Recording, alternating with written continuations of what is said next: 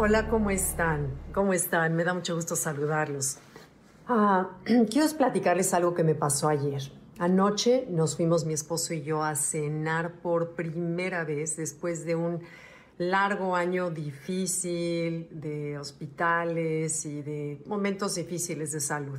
Entonces, después de un año, decidimos mi esposo y yo salir fuera de la ciudad para tomar unas vacaciones, unos días de descanso.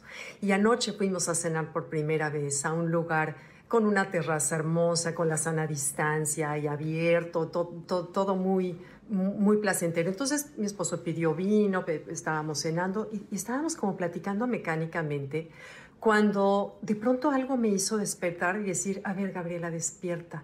Date cuenta de que el sonido está precioso. Había una música de fondo muy agradable, eh, la noche estaba preciosa, el clima estaba lindo, hacía frío, pero traíamos una buena chamarra. El vino estaba rico, lo que comíamos estaba rico, pero sobre todo el tener a mi esposo junto enfrente de mí en un lugar que no era un hospital y estamos disfrutando de ese momento me hizo darme cuenta cómo, cuántas veces está el placer ahí, que ese es el tema que quiero hablar hoy, del placer del placer. Está el placer ahí, pero no nos percatamos del placer.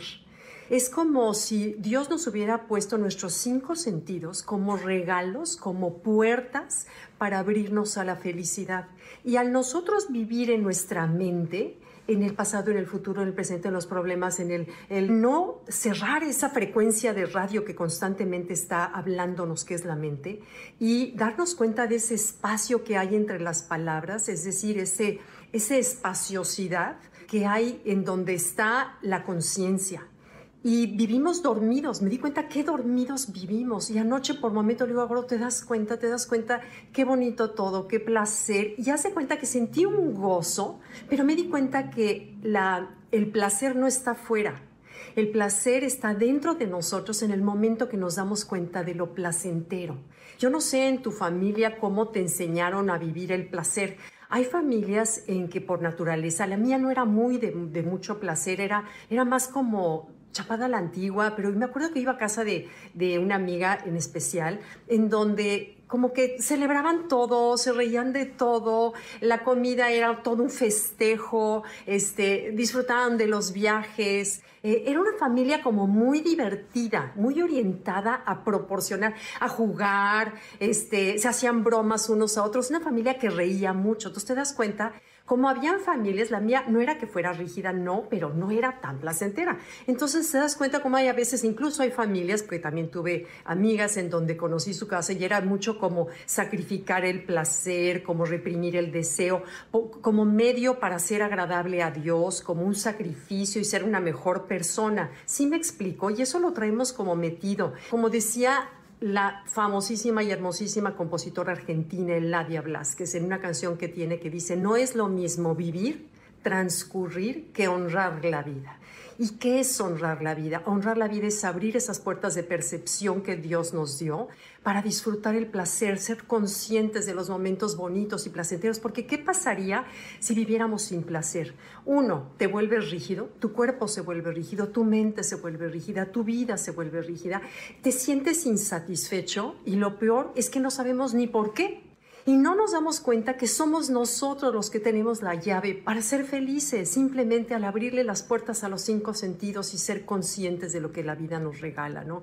Entonces, bueno, ¿qué pasaría? Tú imagínate si no pudiéramos respirar. ¿Qué pasaría si alguno de nuestros órganos deja de funcionar? ¿Qué pasaría? ¿Qué pasaría simplemente? Tengo una amiga que está en el hospital con traqueotomía. Entonces dices, hijo, qué bendición poder respirar poder comer, poder saborear, pero somos tan dormidos, estamos tan dormidos. Dicen que la salud no la disfrutas hasta cuando la pierdes o no la agradeces. Entonces, de veras, si puedes caminar sin que te duela nada, disfrútalo, gózalo, eh, siente el placer que es respirar, siente el placer que es comer cada bocado. Cuando metemos la conciencia a lo que hacemos, todo se vuelve motivo de felicidad y de placer. Entonces, no busquemos esa felicidad afuera, cuando es nuestra responsabilidad. ¿Y quién nos conoce mejor que nosotros mismos? ¿A ti qué te da placer? Ahora, la pregunta sería, ¿qué tan placentera soy yo como persona hacia los demás? Porque la naturaleza, por naturaleza, se siente atraído a todo aquello que nos proporciona placer, porque yo estoy seguro que Dios nos dio estos sentidos para que seamos felices.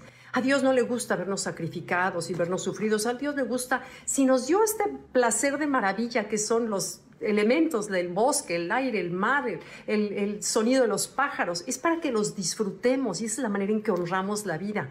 Entonces, bueno, pero ¿qué tan placentera soy yo para los demás como persona? Mi casa como lugar, ¿qué tan placentero es llegar a mi casa? ¿Qué tan placentero hago mi ambiente de trabajo? Que hoy por hoy, pues la mayoría es nuestra casa, qué tan placentero lo es. Entonces, bueno, ¿cómo honro la vida? Alejándome de lo mecanicidad y abriendo la conciencia, porque es tan necesario el placer como la comida y como el aire, porque el placer no busca una funcionalidad, es un fin en sí mismo. Ahora, ¿qué es lo que mata el placer? La monotonía. Y la monotonía es muy fácil tenerla en esta vida, sobre todo en este año que hemos tenido en donde me he dado cuenta que parte del placer de la vida es la energía que te dan las personas, la plática con las personas, el ir a distintos lugares. Anoche que fui a, este cenar, a cenar a un restaurante, que te fui a París, o sea, te das cuenta que también eso te proporciona siempre y cuando seamos conscientes de ello, ¿no? Siento que el disfrutar el placer te trae al presente, te relaja, te hace una persona más querible, más querible. Alguna vez platicamos que cuando yo estoy enamorada de mí, de la vida, es como yo atraigo el amor de los demás. No mendiguemos amor en los otros, sino primero busquemos, disfrutemos ese amor, ese placer de la vida por la vida misma y me convertiré entonces en una persona fácil de querer. Y quiero terminar con una frase de Eudoxo, uno de los padres del hedonismo. Él fue del siglo V antes de Cristo. Eudoxo es un filósofo muy poco conocido, que lo conocemos gracias a una clase de filosofía que tomamos con el profesor Enrique Bonavides. Y me encantó su concepto del placer. Dice que el placer te hace sentir vivo. Y una frase de él que decía, si el día te regala su esencia y no lo aprovechas, el que morirá ese día, aunque sigas vivo, mañana serás tú. El día seguirá a pesar de ti.